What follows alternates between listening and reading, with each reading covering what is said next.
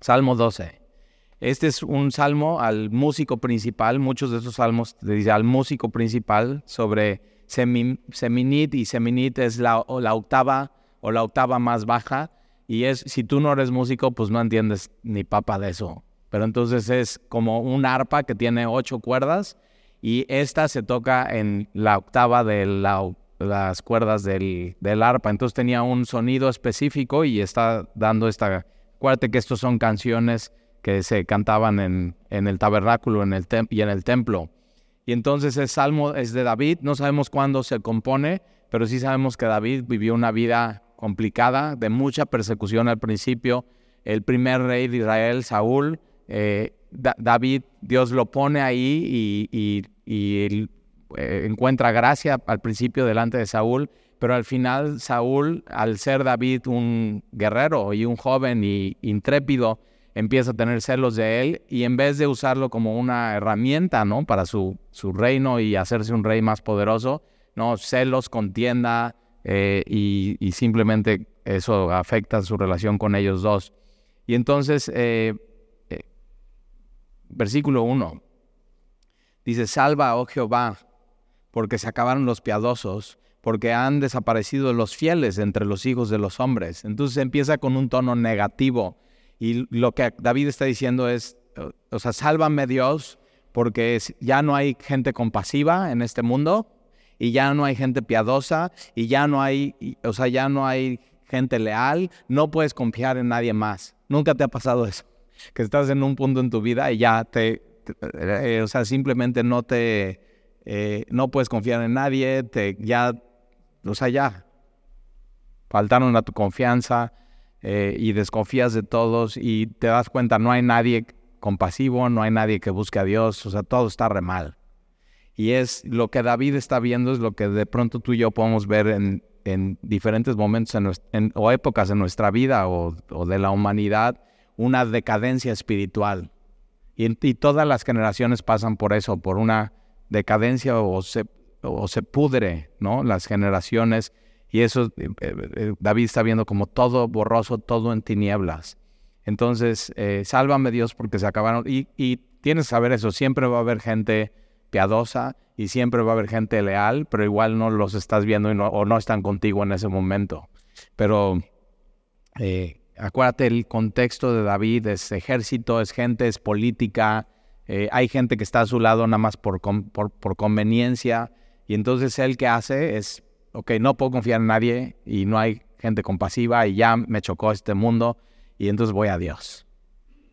Eh, yo me acuerdo cuando era joven, y, eh, me, o sea, me chocaba las injusticias de este mundo.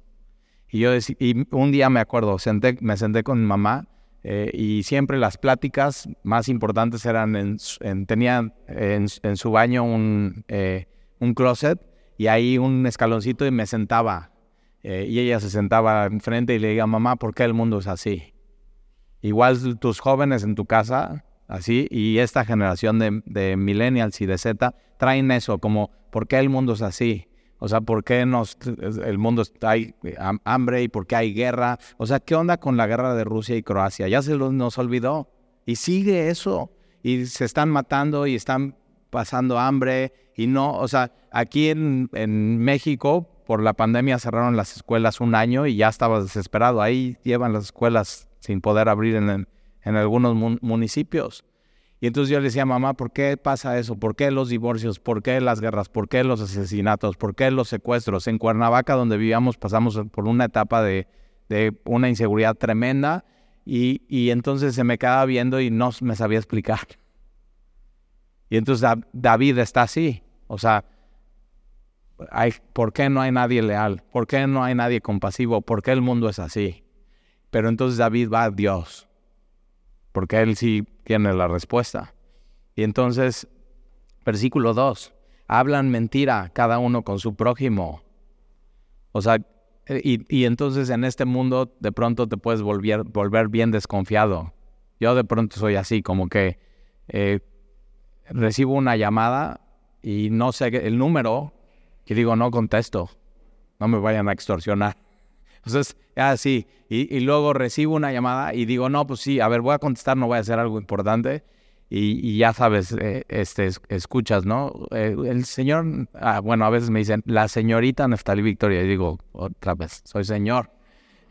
Pero, pero no los culpo porque digo, mi apellido, mi nombre, todo mal. Y ya cuando pasa eso, digo, no, ya sé, me quieren vender algo. Te pasa todo el tiempo y así. Y te dicen, muy buenas tardes, ¿cómo está? Como si le importaras. Pero ahí está, habla mentira cada uno con su prójimo. Te vuelves desconfiado y estás, es que todos son bien mentirosos. Todos son bien mentirosos. O sea, ¿qué onda? Y, David están, no aman la verdad. O sea, no, no aman la verdad. Eh, hablan mentira cada uno con su prójimo. Gracias, Dani. Estoy sufriendo aquí por tu culpa. Ahora sí, gracias.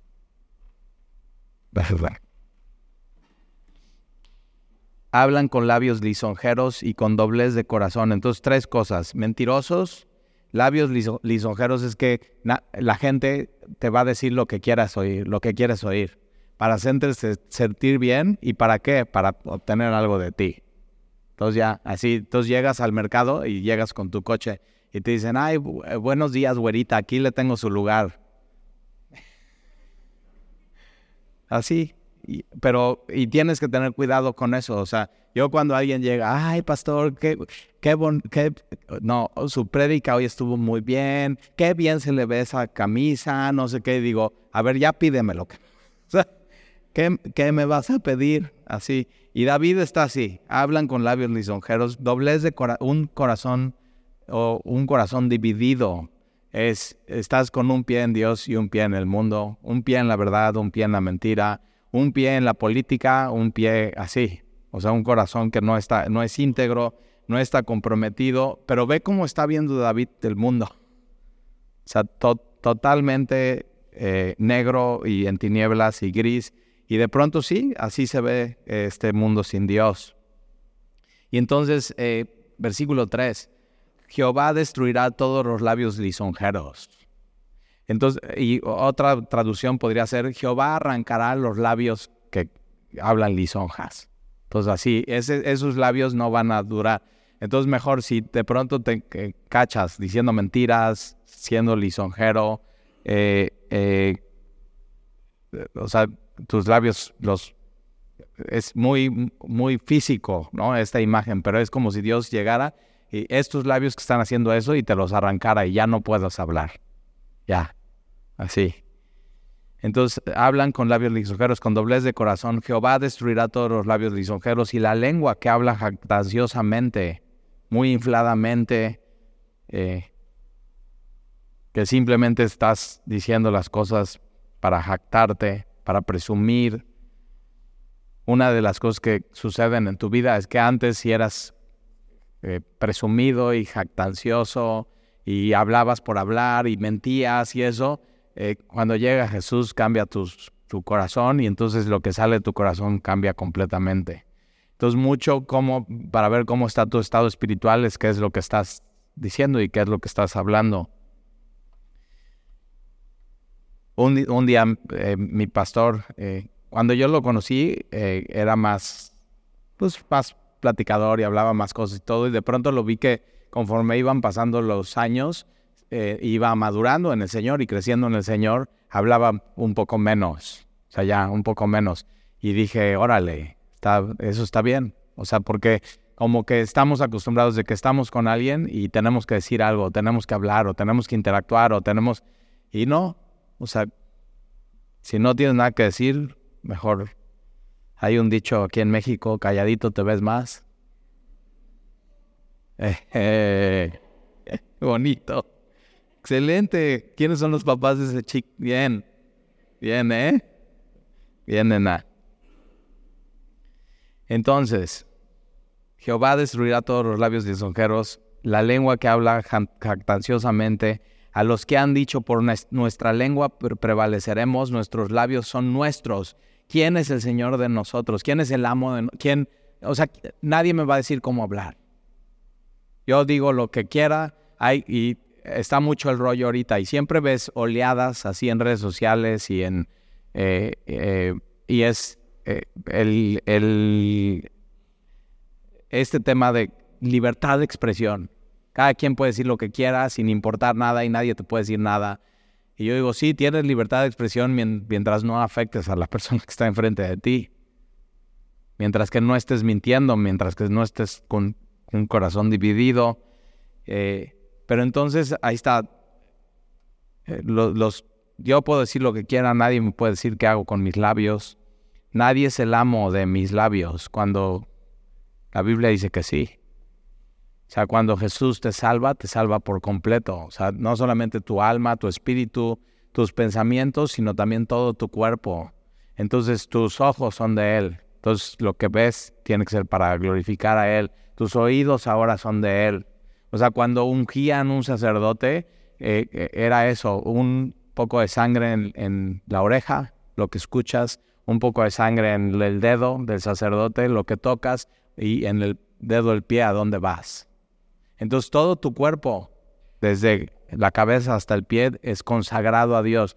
Y, y cuánto más no tus labios tienen que ser consagrados a Él. Nunca te has cachado diciendo algo en una comida, en una reunión, simplemente como que te, ay, te salió eso y, y, de pronto dices, ¿por qué dije eso? O sea, nada que ver eso con Dios, nada que ver eso con Jesús, nada que ver eso con la Biblia. O sea, si hubiera, si hubiera estado sentado en la mesa del pastor, no dices eso.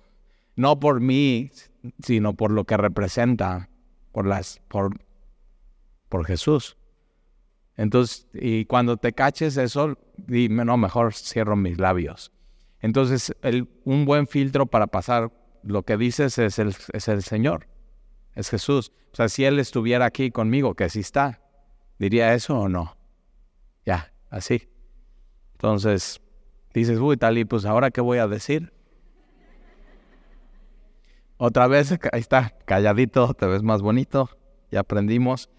Y sí, sí vas a poder decir y hablar, pero ya es algo que le agrade a Dios y que edifique a los demás y que tu palabra sea sazonada con sal. Y sal en el Nuevo Testamento es pureza. Es eso, es lo que conserva el mundo. Entonces cuando, y, y espero que tengas gente conocida en tu trabajo y así, que sean no cristianos y y los escuchas y dices eso, o sea, ¿quién gobierna su boca? O sea, y ni ellos pueden gobernar, nada más así. Ya lo que vaya pasando, lo que vaya saliendo, lo que vayan comentando, lo que habían escuchado. ¿Y quién gobierna su boca? Nadie. Ni ellos pueden gobernar su boca. Pero entonces acuérdate ahí cuando estés eso. Yo sí, yo sí tengo un amo. Y entonces que vean que tú eres diferente en eso. O sea, ¿cómo se ve en una sociedad quién es cristiano y quién no? En, así, en esos pequeños detalles. Y que digan, oye, ¿te has dado cuenta que usted vive aquí en Veracruz y es garocho y no dice groserías? Y es hasta de Alvarado y no dice mejor. Sí se puede. La próxima vez que estés en una plática así, acuérdate Jesús es el amo de mis labios.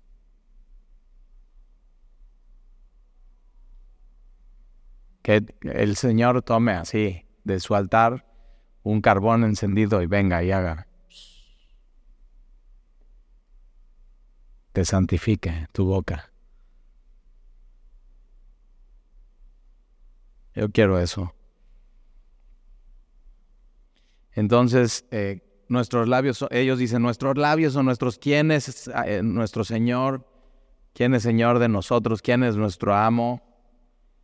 Versículo 5, por la opresión de los pobres, por el gemido de los menesterosos, ahora me levantaré, dice Jehová. Entonces, ¿quién es el, quién es el amo de los labios? ¿Quién es el amo del... Y Dios se levanta y dice, yo, yo soy. O sea, para que no te quede duda, Él es, Él es el amo. Y entonces se levanta y dice Dios, pondré en salvo a que por, por ellos suspira, las palabras de Jehová son palabras limpias. Entonces David está diciendo, todos dicen mentiras, todos son palabras lisonjeras, nada más me están diciendo cosas porque algo quieren de mí, todas son palabras de un corazón dividido, pero en las palabras que no puedo confiar en nadie, pero David sabe, pero en Dios sí. Entonces cuando dices, es que no puedo confiar en nadie, el mundo es completamente injusto, todo está muy mal, ahí está, Dios se va a ver hermoso en ese momento en tu vida. ¿Por qué? Porque las palabras de Jehová son palabras limpias, son puras, son santas, como plata refinada en horno de tierra, purificada siete veces. Si algo así purificado siete veces es, habla de perfección.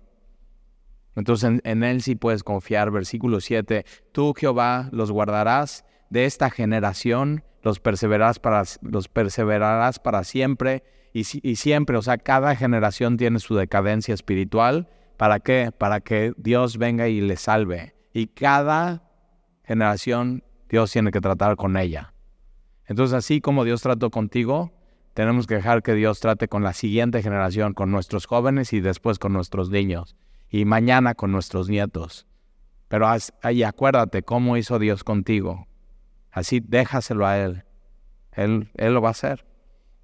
Entonces, eh, no, no, te olvides, las palabras de Jehová son palabras limpias como plata refinada en horno de tierra, purificada siete veces. Si tú necesitas eso en tu vida, Tú, Jehová, los guardarás de esta generación, los perseverarás para siempre.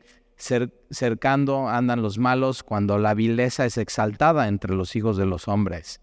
Eh, pero en medio de todo eso, de la vileza que es exaltada en este mundo, lo vi, o sea, quien habla más pelado y quien dice los chistes más, ¿cómo puedes decir? Groseros. Mi abuelita diría los chistes más colorados. Entonces es exaltado y todo el mundo le aplaude y todo el mundo se ríe. O sea, estoy en un, en un eh, chat de WhatsApp de mis, amigos o conocidos, ¿no? Padel, entonces ahí en el club abrieron un chat y ponen unas stickers y yo digo, no lo puedo creer. O sea, ¿cómo ponen eso? Si, si uno de mis hijos pasa por atrás y me ve viendo esto, ¿qué, qué, qué van a decir? Entonces, y a veces me siento así y digo, ve, ve, ve cómo, y ahí está. Y entonces me puedo frustrar y puedo quejarme. Entonces, ¿qué tengo que estar haciendo? Pongo eh, borrar el sticker, ya. Trato de limpiar mi, mi chat de esos cuatro.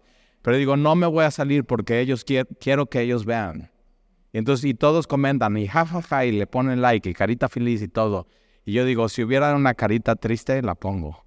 Pero digo, no, voy a parecer muy ñoño. A lo mejor no.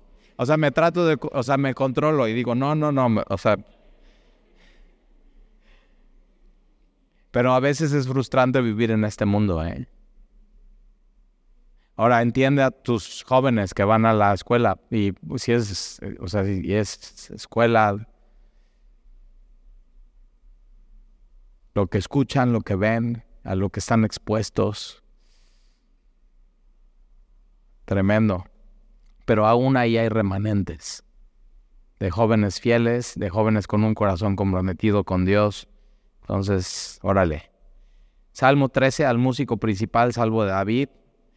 Y va, a haber cuatro preguntas que se repiten. Mira, en el versículo 1 y 2. ¿Hasta cuándo, Jehová, me olvidarás para siempre? ¿Hasta cuándo esconderás tu rostro de mí? ¿Hasta cuándo pondré, consejos en mi alma con tristeza en mi corazón cada día? ¿Hasta cuándo será enaltecido mi enemigo sobre mí? Nunca se has hecho hasta ya, ¿hasta cuándo va a parar esto? No inventes. O sea, ya estuvo. Y una de las cosas que tiene David es que tú estás frustrado y así, y, David lo que tiene es que es esa frustración y eso que sientes y que no sabes decir cómo él lo escribe. Y dices, órale, eso es. Qué bien lo escribiste, qué bonito, sí, inspirado por Dios. Pero, pero entonces eh, David está haciendo, ok, mi relación con Dios, mi, relación conmigo, mi relación con los demás. Tres cosas. Y hace tres preguntas. ¿Hasta cuándo, Jehová, me olvidarás para siempre? ¿Me, olvidarás para siempre? O sea, nunca va a acabar, nunca me vas a voltear a ver, nunca va a terminar esta aflicción en mi vida. ¿Así? ¿Hasta cuándo? ¿Hasta cuándo esconderás tu rostro de mí? ¿Hasta cuándo pondré consejo en mi alma? Entonces es mi, mi relación conmigo. O sea, ¿hasta cuándo voy a seguir yo aconsejándome con tristezas en mi corazón cada día y entre más me aconsejo, más me hundo y más triste me pongo? ¿Hasta cuándo será enaltecido mi enemigo sobre mí? Entonces mi relación con Dios, mi relación conmigo mismo, mi relación con los demás, todo está mal para David. ¿Hasta cuándo? Nunca has tenido una época así en tu vida. ¿Qué dices? O sea, ya párale. Dame aire. O sea, ya por lo menos que me noqueen y quede en coma tres minutos para descansar. Pero no, no quedas en coma y párate y otra, y viene el golpe, y viene el golpe, y viene el golpe. ¿Hasta cuándo? Y entonces versículo 3, mira, respóndeme, oh Jehová, Dios mío, alumbra mis ojos. Entonces, ¿qué, estás, ¿qué está haciendo David? Está muy sentimental. ¿Eres sentimental? Así que te pasa eso y ya estás, ¿hasta cuándo, Señor? Y así, y, y, y entonces David dice, alumbra mis ojos porque no quiero caminar en base a mis sentimientos, quiero verte. Alumbra mis ojos para que no duerma de muerte, para que no diga mi enemigo lo vencí. Mis enemigos se alegrarían si yo resbalara. No me dejes resbalar. No me dejes, Señor. No, ya olvídate de mí. Hazlo por ti, por tu gloria. Ya, así. Ahí está. Y David, con todo lo que siente y está completamente abrumado. Pero este es un, es un salmo que tiene, o sea, seis versículos entonces tiene cuatro versículos que es muy malo. ¿Hasta cuándo? ¿Te has olvidado de mí? Esto va a durar para siempre. Y, ya sabes, estás en medio de una prueba y cuando ya crees que termina viene algo peor.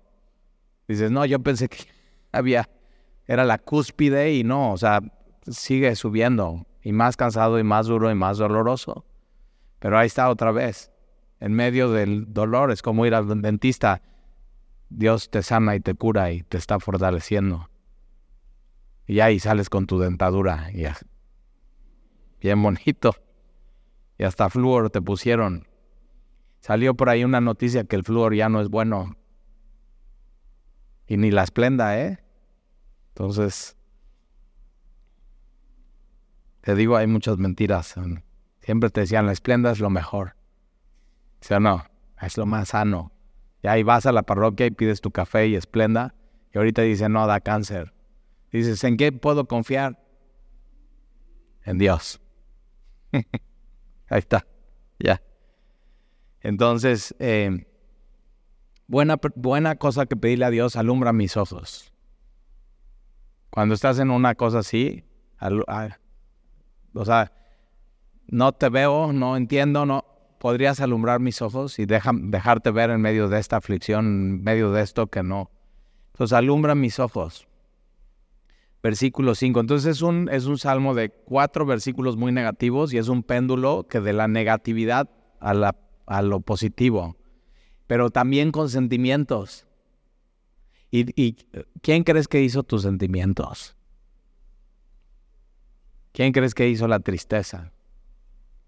O sea, un, versículo en la Biblia es cuando Jesús llega a muere Lázaro y está Marta y María y es Jesús lloró. Jesús se regocijó. Jesús en Getsemaní está sufriendo tanto, suda sangre.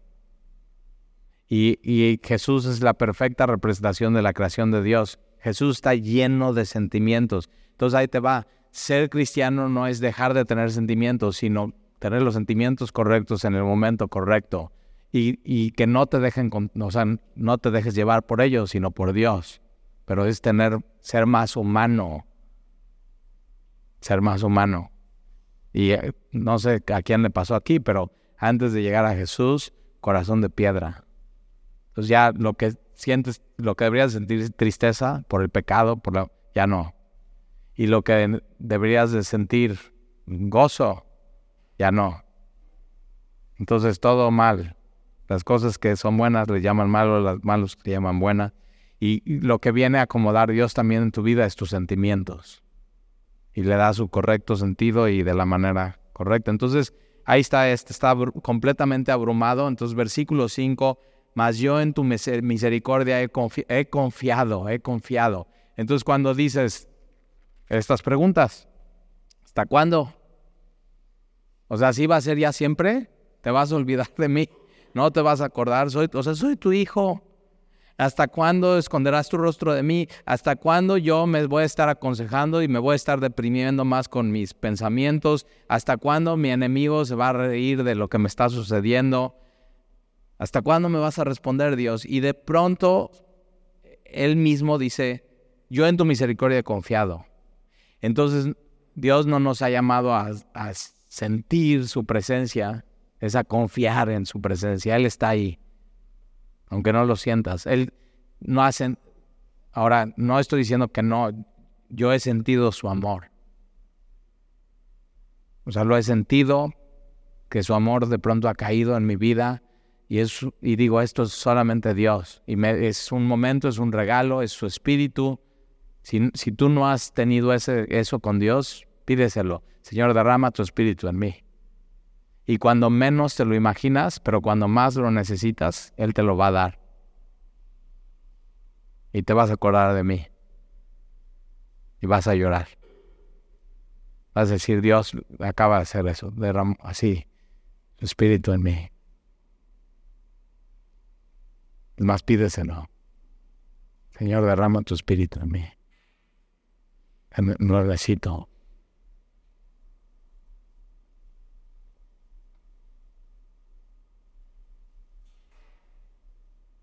Mas yo en tu misericordia he confiado y mi corazón se alegrará en tu salvación. Entonces, de estar abrumado a estar alegre. En un momento u otro. Ya, ah, te ha pasado. Estás completamente abrumado, tienes un miércoles o una semana tremenda, vienes el miércoles a la iglesia y estás en la alabanza y de pronto Dios alegra tu día. Dices, ¿por qué? Porque Él hace lo que dice aquí, alumbra tus ojos en un momento y ya puedes ver todo un poco más claro y ves, lo ves a Él. Y ya, entonces todo pasa a segundo plano en tu semana o en tu día. O te duermes así totalmente abrumado y, y las misericordias de Dios son nuevas cada mañana. Cuando digas, o sea, esto es demasiado, no sé qué hacer, no sé qué decir, no sé qué decisión tomar, esto me rebasa, es una oportunidad de vivir eso en tu vida. Ya, vete a dormir.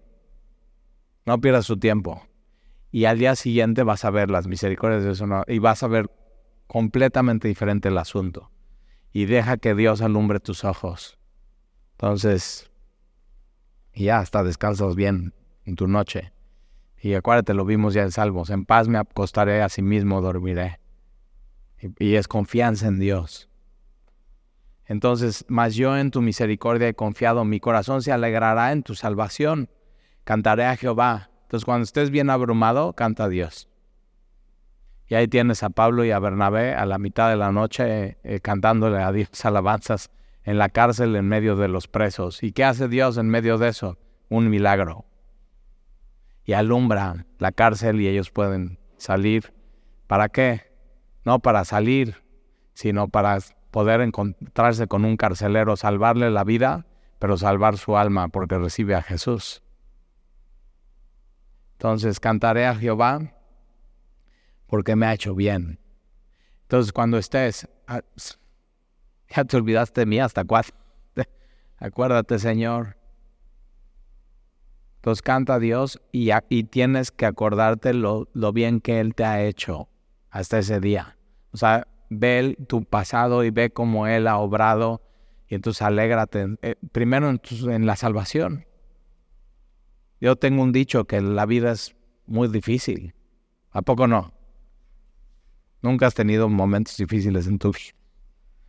Pero sin Jesús es insoportable. Sin Jesús es insoportable. Entonces yo quiero su consuelo, yo quiero cantarle, yo quiero confiar en Él, yo quiero recibir su misericordia y quiero decir, Señor, tú me has hecho bien. Gracias. Y yo estoy seguro que me vas a seguir haciendo bien. Ahí está, eso es. Entonces acuérdate. Y si hoy hasta hoy no has puesto tu confianza en Jesús, ponla en Él. Él es Dios, Él es el Salvador, Él murió en una cruz por ti. En la próxima semana vamos a ver el siguiente salmo que dice, dice el necio en su corazón, no hay Dios. No vivas así. Y no es un ateo teórico, ¿eh? Es un, es un ateo práctico que con sus hechos está diciendo, o sea, con su vida está diciendo no hay Dios y no me importa. No me importa su juicio, no me importa lo que él piense, no, no hay temor de Dios en mi vida y no tienes que vivir así. Acuérdate y Romanos, y vamos a ver Romanos 3, 23, Romanos 6, 20, por cuanto todos pecaron, están destituidos de la gloria de Dios. Y Romanos 5, 8, más Dios muestra su amor para con nosotros en que aún siendo pecadores, Cristo murió por nosotros. Entonces, si tú quieres recibir a Jesús hoy en tu vida, aquí voy a estar. Acércate conmigo, me encantaría guiarte en una oración. Solamente si es la primera vez y nunca lo has hecho. Así como yo hace 14 años, me acerqué con Gerardo después de un estudio así. No me acuerdo de qué se trató el estudio, pero sí me acuerdo que hice ese, así, eso. Cerramos, cerré el, trato con Dios, él cerró el trato conmigo y me ha hecho bien los 14 años que llevo caminando con él. ¿Y qué crees? Nunca me ha fallado. Ha sido un amigo fiel. Y eso es lo que Dios quiere para tu vida. Entonces oramos, ¿les parece? Y nos vemos el domingo en los bautizos, ¿eh? Señor, te damos gracias por tu palabra, gracias por tu misericordia, gracias porque hoy pudimos tomar un momento para cantarte y saber que tú eres fiel, que tú no nos fallas, que así siete veces tu palabra es purificada y entonces perfecta y no falla y sí podemos confiar en ti. Y entonces hoy hemos venido, Señor, a una vez más poner toda nuestra confianza en ti te amamos, Señor, te bendecimos. Sigue haciendo tu obra en nosotros, Señor. No nos sueltes. Y te lo pedimos en el nombre de Jesús. Amén.